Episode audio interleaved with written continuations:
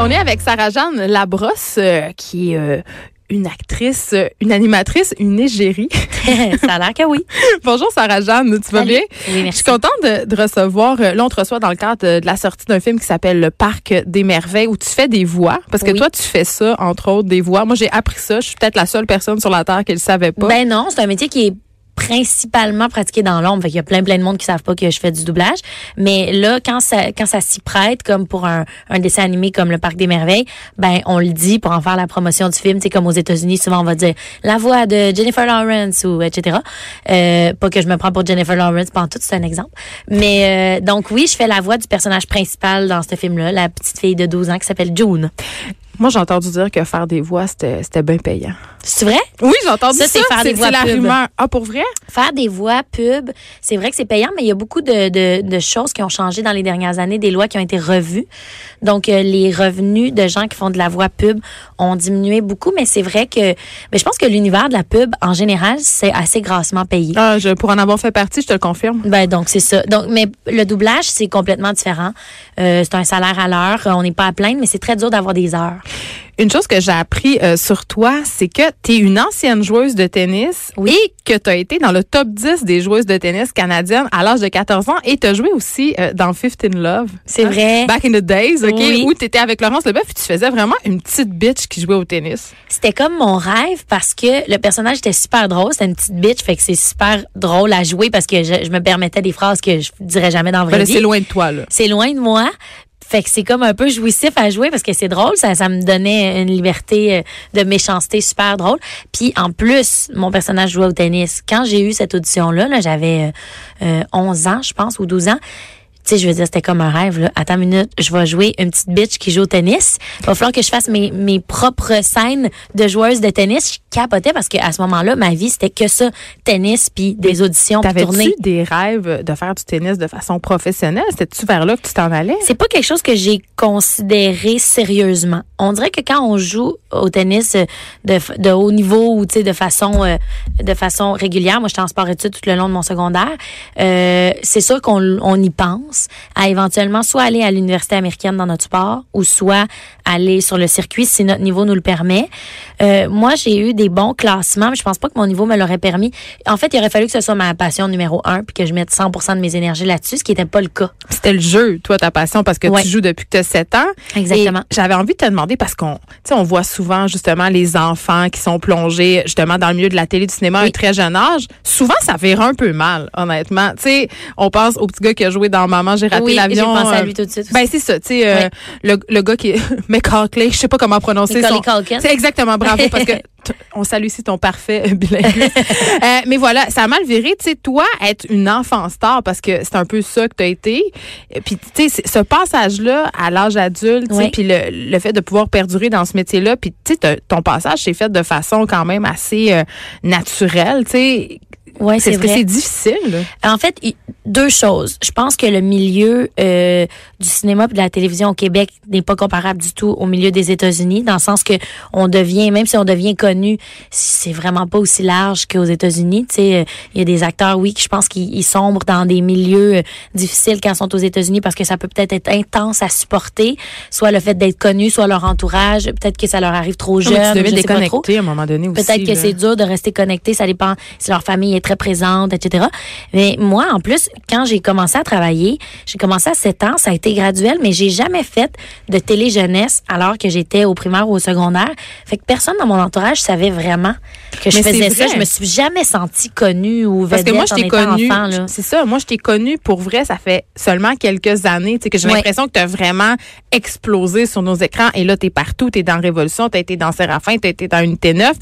Euh, Puis c'est fascinant parce que tu as une palette de rôles qui est quand même assez variée. Tu sais, tu fais des rôles très durs ou tu fais, mettons, dans le chalet, tu sais, c'est Oui. c'est une série pour les ados, mettons, qui jouent Oui. sur vrac. Tu sais, c'est très différent. J'imagine qu'on se prépare pas nécessairement de la même façon euh, pour jouer dans le chalet que pour jouer dans Unité 9. Là, tu sais. Euh, non, vraiment pas. Puis aussi, il y a tout un esthétisme qui est différent dans le sens que, euh, évidemment, que dans Unité 9, mon personnage, elle avait des dreads. euh, Les, les, les vêtements que Elle je portais trash, étaient différents. Le contexte était vraiment différent. Fait que, non, la préparation est pas pareille, mais c'est un privilège pour quelqu'un qui aime jouer, d'avoir des personnages qui se ressemblent pas.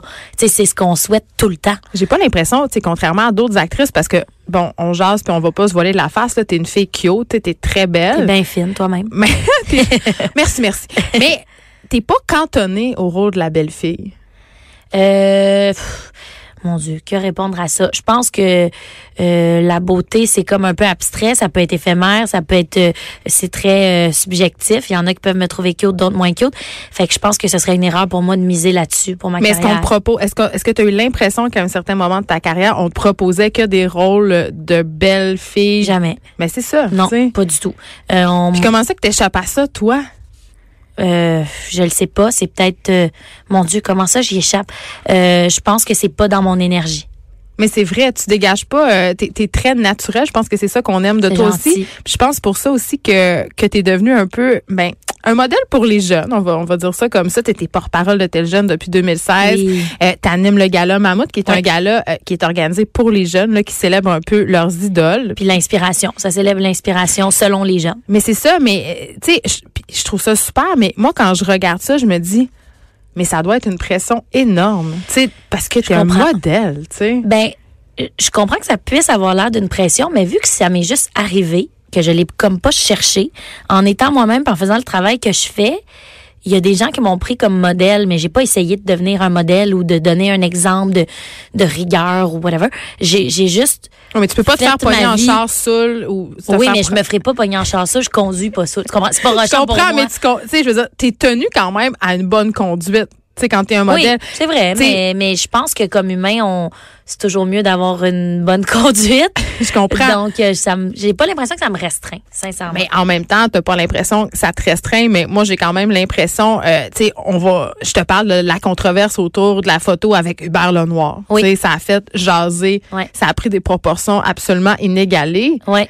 Tu sais, je, me disais quand, quand je voyais passer tout ça, je me dis mais as-tu le droit de vivre, as-tu le droit? Ben justement, je le mets pareil. Fait que j'ai j'ai comme euh, moi euh, cette photo là, je l'ai même pas mis pour dénoncer quoi que ce soit, je l'ai mis pour niaiser par amitié, mais je sais très bien que Hubert fait réagir de par euh, Donc, son art, son apparence. Je sais qu'il fait réagir, mais je vais pas me priver d'une photo avec lui parce qu'il fait réagir, parce que il est comme ça, puis c'est mon ami, puis c'est une amitié sincère. Fait que euh, donc je pense que non, je me prive pas justement, je me dis pas comme ah ben Hubert il fait pas l'unanimité, fait que je me montrerai pas avec lui. Fait que t'es- Au pas une je image suis game de changer les choses là. Je suis game de dire ben oui, moi ce gars-là c'est mon ami puis je l'admire en entier, même euh, même dans toute la controverse qui peut euh, qui peut amener. Hey, qu'est-ce qui se passe avec ta compagnie de foulards Qu'est-ce qui se passe avec ma compagnie de foulards? Parce que tu te Hey, tu faisais des question. foulards puis je me demandais. Je Euh, il se passe rien pantoute. Euh, C'est on fini. pourrait dire qu'elle est en comment on dit ça? Elle est en jachère. En sabbatique continue. Elle est en jachère. Elle est en jachère. Oui, oui, non, j'ai pas le temps pour ça ces temps-ci, mais j'ai toujours aimé ça, avoir une entreprise puis créer des affaires. Fait que je pense que j'aspire quand même à, à revenir à ça. Mais t'es une manuelle. Je suis manuelle, j'aime ça, euh, mais je suis surtout euh, entrepreneur, je pense. Puis est-ce que c'est pour ça que tu as décidé euh, de faire Passion Poussière? Je veux juste dire au passage que Passion Poussière, c'est peut-être le meilleur titre de Ah merci, c'est mon idée. Ben, c'est très bon. Et Je suis super contente mais ça, ça. ça m'a quand même surprise de te voir à la tête d'une émission de Renault, de Oui. déco. Tu sais, parle-moi un peu de ce projet-là qui est sur tout.tv. Euh, ben en fait, euh, passion poussière, c'est que euh, moi je rénove depuis des années. J'ai une passion pour le design, la rénovation. Euh, j'achète en fait une maison où j'habite, puis je la transforme à mon goût. Puis des fois quand elle est transformée, ben je suis tannée d'habiter là, puis je recommence. Mais c'est fait ça. que je la vends, puis je recommence. Fait que t'es une fille de projet. Je suis une fille de projet, j'adore les rénaux. J'ai fait ça dans l'ombre les dix dernières années. Puis là, cette année, il y a une compagnie de prod qui m'ont approché, il y a KOTV qui m'ont dit euh, on sait que tu as un projet de réno parce que moi ce projet de rénovation là majeur, euh, j'allais le faire sans l'émission c'était tout était prêt, Euh, j'allais Mais commencer là, attends, dans- attends, excuse-moi. L'émission, est-ce qu'ils te payent pour rénover tes choses? Est-ce qu'ils payent tes non, choses ou c'est pas Non non, c'est juste eux ils assistent à mon projet. OK. Et ils payent pas mes rénovations, c'est pas, euh, c'est pas genre euh, en échange d'un show de télé, je me fais payer un condo là, parce Non, non, on, non, on a déjà vu ça. Hey, non, non, moi, je paye mes rénaux, euh, j'ai un prêt de la banque. Moi, mon projet, il était fait au complet. C'est comme un peu documentaire. Eux, ils arrivent, sont trois, quatre personnes, c'est une toute petite équipe. Puis ils assistent à ça, puis ils font un suivi. Puis moi, la raison pour laquelle j'avais envie de le faire, c'est que pour vrai, j'ai une réelle passion pour la réno, ça l'investissement paraît. en immobilier aussi. Puis j'ai envie de que ce soit contagieux, parce que je le conseillerais à tout le monde qui a soit une passion aussi euh, euh, pour la réno, mais des gens qui ont une instabilité financière qui pourraient, qui pourraient voir une opportunité de deuxième job ou même de job complètement. Tu sais, déménager, ça peut être ton travail. Fait que j'ai comme envie de j'avais envie de prendre la, la, la, vitrine puis de le montrer parce que c'est un amour sincère que j'ai puis je fais ça même quand il n'y a pas de caméra évidemment. C'est quoi ton rapport à l'argent, Sarah Jeanne? Euh, Mon rapport à l'argent, je te dirais que l'argent pour moi c'est synonyme de liberté. La liberté c'est quelque chose que j'aime beaucoup. Je pense que quand on a on est aisé financièrement, euh, ça dépend en fait chacun a son salaire. Mais tu gères bien tes affaires? Tu es-tu une fille à ton. Moi, je suis vraiment pas mon affaire. complètement distraite. Euh, j'ai beaucoup d'aide parce que sinon, je sais pas son où mes papiers puis tout. Je pense que avec mon argent, je suis sage dans le sens où euh, je priorise les investissements au coup de tête, comme l'immobilier. Tu pour moi, c'est une façon de sécuriser parce que j'ai pas de travail assuré à vie, j'ai pas de retraite assurée. Tu fait que c'est une façon pour moi de justement de, de me sécuriser. Euh, puis après ça, ben oui, je pense que j'ai un côté entrepreneur, puis j'aime ça avoir une certaine liberté financière pour ensuite avoir une liberté de, de voyage, de passer du temps avec ma famille, etc. Puis l'immobilier, ça me permet ça. C'est pour ça que je suis allée voir ça. J'ai envie qu'on se parle des médias sociaux. Oui. Parce que, bon, je t'ai vu, tu es sur ton téléphone. Euh, moi aussi, on est tous sur nos téléphones. Puis tu es super active, euh, ben, particulièrement sur Instagram. Oui. Tu as beaucoup de monde qui te suivent. En même temps, tu sais, puis on en parle souvent à l'émission, là, la représentation euh, des femmes sur Instagram, puis la façon dont euh, les filles souvent se mettent en scène, oui. je trouve ça inquiétant. Tu sais, comme maman, quand quand euh, quand je vois mes enfants consommer ça, puis penser que tout ça c'est naturel en guillemets, puis que les photos qu'on voit, c'est des petites photos boboches de cellulaire. Oui. Tu sais, est-ce que tu sens que tu as une responsabilité avec ton compte Instagram de, de montrer autre chose? Parce que j'ai pas l'impression que c'est super stagé tes affaires tout le temps. En fait, je sens pas que j'ai une responsabilité parce que ce serait libre à moi de jouer le jeu que je veux sur les réseaux sociaux. Dans le sens que si je voulais me filtrer tout le temps puis utiliser les applications qui font que j'ai plus de peur de peau ou que je suis plus mince de la face, que je suis plus mince de la taille, je pourrais, honnêtement, soit le monde le saurait pas ou je pourrais même l'assumer puis dire ouais, moi je joue à ce jeu-là, puis plus je suis mince, plus je suis belle, plus c'est le fun. Cela dit, je suis pas comme ça du tout.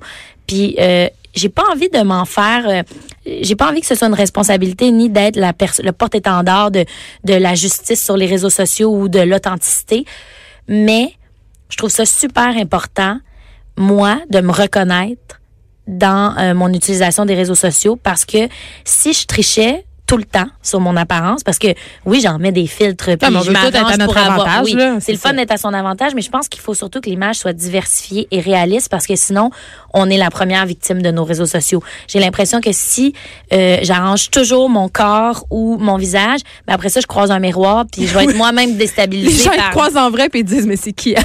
C'est ça. J'ai envie que quelqu'un puisse me croiser dans la vie puis se dise ouais ouais, c'est ça, c'est la fille que je vois sur les réseaux. Des fois euh, elle a de l'aide parce qu'elle s'est fait faire les cheveux par quelqu'un, il y a de l'éclairage, il y a ci, il y a ça, euh, je joue à ce jeu-là puis j'aime ça. Puis des fois on me voit vraiment normal, je pense que c'est important puis même tu sais tu disais par rapport à ta fille ou je pense que on est responsable aussi de qui on suit sur les réseaux sociaux.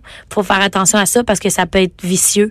Puis on peut se faire du mal en suivant juste des gens qui trichent ou juste l'exception. C'est le 1% mal, des, des filles. Ouais, quand tu regardes des comptes, des fois je regarde des filles sur Instagram puis je me, ça me complexe. Je trouve qu'ils ont des vies plus belles. Euh, ben j'essaie d'avoir une utilisation responsable. Puis tu sais, l'année dernière, j'ai supprimé tous les comptes que je suivais pour recommencer, pour renouveler un peu euh, ce que je voyais sur les réseaux sociaux.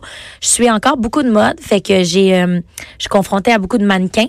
Mais on dirait que j'ai un meilleur détachement parce que je suis de l'art, je suis des filles, des vraies filles. Puis en même temps, les mannequins, ils existent. Là, il y en a un pour cent de la planète qui, qui, sont grandes puis qui ont ce look-là. Ils sont pas nécessairement toute ta famille. C'est ça. Non, c'est ça. Il y en a qui sont saines puis qui sont le fun à suivre. J'aime les gens qui ont de l'autodérision. On dirait que j'essaie de faire attention pour pas me faire du mal puis pas faire de mal. Hmm. en étant sur les réseaux. On l'a dit, t'es l'idole des jeunes, puis j'avais envie qu'on ait une jeune avec nous pour te, te poser des questions. Donc, Sarah-Jeanne, euh, on est avec Alice Lapérière. Là, on va pas se cacher. Alice, c'est ma fille. Puis, il faut bien profiter. Ben oui, il faut profiter des avantages d'avoir une mère qui anime la radio pour avoir euh, le privilège de rencontrer quelqu'un euh, qu'on admire. Elle a préparé des questions pour toi, hein, Alice? Oui, effectivement. ben, tu peux y aller. Vas-y. OK. bon, ben, j'en ai plusieurs, en fait, mais on va voir si on a le temps. Alors, Je t'écoute. ma première, c'est selon toi. Oui. Est-ce que les femmes sur Instagram, Facebook, whatever, influenceuses particulièrement, euh, sont là juste pour se montrer ou montrer leur corps ou aiment se montrer vraiment, genre, ils ont envie? Oh mon Dieu, c'est une grande question. Ça dépend ce que tu veux dire par influenceuse. Si tu parles des gens qui vendent énormément de produits, qui font des codes promo, etc. Est-ce que tu aurais un exemple en tête? mettons euh, les actrices, les youtubeurs, les chanteuses, Puis la question, c'est est-ce qu'ils sont là pour se montrer seulement? Est-ce qu'ils veulent juste être connus? Je pense ouais, en partie, ouais. je pense qu'il y a de ça. Il y a un désir d'exposition. Ils ont envie euh, d'être connus ou reconnus euh, pour ce qu'elles font, je devrais dire. Ce qui est euh, ce sur quoi je suis euh, mitigée, c'est ce qu'elles font. En fait, Euh, parce que je pense que euh, ces filles-là, ces femmes-là peuvent avoir une influence importante sur les plus jeunes puis sur les, les femmes de leur âge. Euh, donc, je questionne des fois le contenu. Après, est-ce qu'elles veulent juste se montrer? C'est une bonne question. Euh, je connais pas leur motivation, mais j'ai l'impression que c'est des gens qui aiment vivre, oui, dans l'œil du public. Mais Sarah Jeanne, on en parlait avant qu'Alice euh, entre avec nous euh, de l'effet que ça avait euh, justement ces photos-là. Toi, Alice, quand tu regardes euh, des influenceuses euh, comme Elisabeth Rioux, Lisanne Nadeau, qui font des photos quand même assez sexy. Puis là, on veut pas dire que c'est mal, mais est-ce qu'est-ce que ça te fait à toi? Ben moi, ma politique de like sur Instagram, Oui, Elle a une politique. j'adore ça. Je le veux je tout veux, savoir. je veux pas je like pas quand les filles sont trop en bikini ou comment qui T'encourages pas leur- ces posts-là. Je- J'encourage pas ça, je like pas moi. Je like pas ça. Pourquoi? Je- parce que j'encourage pas ça. Euh, comme Sarah Jeanne disait tantôt, il influence les jeunes et il montre aux jeunes que c'est ça qui est bien sur Instagram, sur les réseaux sociaux. Ce qui est ce qui est le plus nocif en fait, c'est que des fois ils montrent des choses qui existent pas, même si déjà leur corps est assez fascinant puis c'est des déesses, ben des fois ils modifient encore plus pour que les proportions soient même impossibles à atteindre pour quelqu'un. Fait que ça c'est nocif. Moi je j'admire ta politique de like. Je pense que de toute façon, faut se respecter comme euh, comme Instagrammeur dans le sens que si toi ça te rend mal à l'aise, tu as l'impression que cette publication là peut avoir une mauvaise influence sur qui que ce soit, c'est le fun de pas l'encourager. Fait que Ouais, j'endosse complètement ton minding. OK. Euh, Tu peux poser Prochaine ton question. OK. euh, ma deuxième, c'est as-tu déjà vécu du sexisme sur un plateau de tournage? Euh, du sexisme, j'en ai vécu souvent, un peu partout. Euh, ça se camoufle bien. Ouais. Je pense que des fois, euh, on s'en rend compte même par après. Euh, j'ai pas réagi sur le coup, puis rendu chez moi, je me suis dit, hein, pourquoi ça m'a fait me sentir comme ça? Euh, Du sexisme, je pense que c'est de l'injustice en général. Puis quand on se sent petite, puis c'est injustifié, euh, puis qu'on a l'impression que parce qu'on est femme, on a reçu tel ou tel commentaire. Donc oui, ça m'est arrivé. Euh, j'ai surtout assisté à du sexisme plus que j'en ai été victime. Mais euh, je pense que faut oser répondre puis parler puis pas avoir l'air euh, sur la défensive. Je pense qu'il faut juste le souligner puis souligner le malaise. Comme ça, ça ça fait réfléchir la personne qui a passé le commentaire parce que des fois c'était même pas mal intentionné. Ouais. Euh, OK. Une, euh, J'ai une question qui est encore dans la thématique des réseaux sociaux. Oui. Est-ce que tu penses que ben, les réseaux sociaux, justement, occupent une grande place dans ta vie? Comme, est-ce que tu penses que tu serais pas capable de... Est-ce que tu serais capable de t'en passer, en fait? Euh, en fait, si on me mettait au défi de m'en passer, je m'en passerais, c'est sûr, parce que j'adore les défis. Euh, puis j'essaie de les relever. Mais euh, oui, ça occupe une grande place dans ma vie, ça occupe une grande place dans ma tête, dans mon esprit. Ça prend de la place, les réseaux sociaux. Euh, des fois trop grande, mais en général, c'est assez léger, puis c'est dans l'amusement. J'aime ça. Euh, J'aime les comptes que je suis. J'essaie que ce soit pas trop impertinent. J'essaie que ça me stimule, que ça m'inspire. Euh, donc, euh, je pense que je suis... euh, je suis quand même assez faite pour les réseaux sociaux. J'ai pas l'impression que ça nuit beaucoup à ma vie, Euh, mais j'essaie de me remettre en question puis de réfléchir à mon utilisation souvent pour pas que justement je sois en train de, de perdre la carte. En terminant, là, je pense que tu avais une question euh, sur les scènes d'amour. J'aurais aimé ça que tu la Ah, poses. Oui. Euh, T'arrêtes-tu de ressentir du stress avant de filmer une scène d'amour ou une scène plus poussée? Puis si oui, comment tu fais pour le gérer? Euh, c'est une super bonne question qu'on m'a jamais posée. Euh, oui, parce que souvent, euh, ben en fait tout le temps, les scènes d'amour puis d'intimité sont avec quelqu'un avec qui tu ne partages pas d'intimité et d'amour en dehors des caméras. Donc c'est du jeu, mais ça va jouer dans. En fait, ce qui est le plus stressant, je trouve, c'est que dans une scène d'amour et d'intimité, automatiquement, on va en savoir plus sur toi parce que c'est difficile d'aller dans la composition dans autant d'intimité puis de vulnérabilité. Euh, euh, quand il faut, par exemple, embrasser quelqu'un, ben là, cette personne-là va savoir comment t'embrasses après la scène, tu que tu le veuilles ou non. euh, cette personne-là a accès à ton intimité puis tu accès à celle de l'autre. Donc oui, ça peut être un peu stressant, mais j'essaie de me mettre aucune pression puis d'y aller à 100% puis de pas penser à l'équipe autour euh, pour ces scènes-là, de regarder l'autre dans les yeux, puis de me dire, ben on est deux à vivre la même chose aussi. Hein. Tu sais, pour l'autre personne aussi, ça peut être stressant, gars ou fille, tout le monde le vit de façon différente. Fait qu'on essaye de s'écouter, puis souvent on va s'en parler avant. On va dire s'il y a un malaise, dis-moi-le. Euh, c'est correct si je mets sa main, ma main là? Tu sais, on va essayer de se préparer un peu plus. Hey, on peut même dire, hey, moi je vais pencher ma tête à droite, toi. Tu sais, pour être sûr qu'il n'y ait pas de malaise parce qu'on le sait pas d'avance. Puis comme ça, c'est apaisant. J'imagine que vous brossez les dents avant. Il faut. On mange la gomme, on prend des listérines, toute le kit. Merci beaucoup, Alice, pour tes questions. Merci, euh, Sarah-Jeanne Labrosse, pour Merci. ta grande générosité. On rappelle le titre du film qui sort le 15 mars, en fait.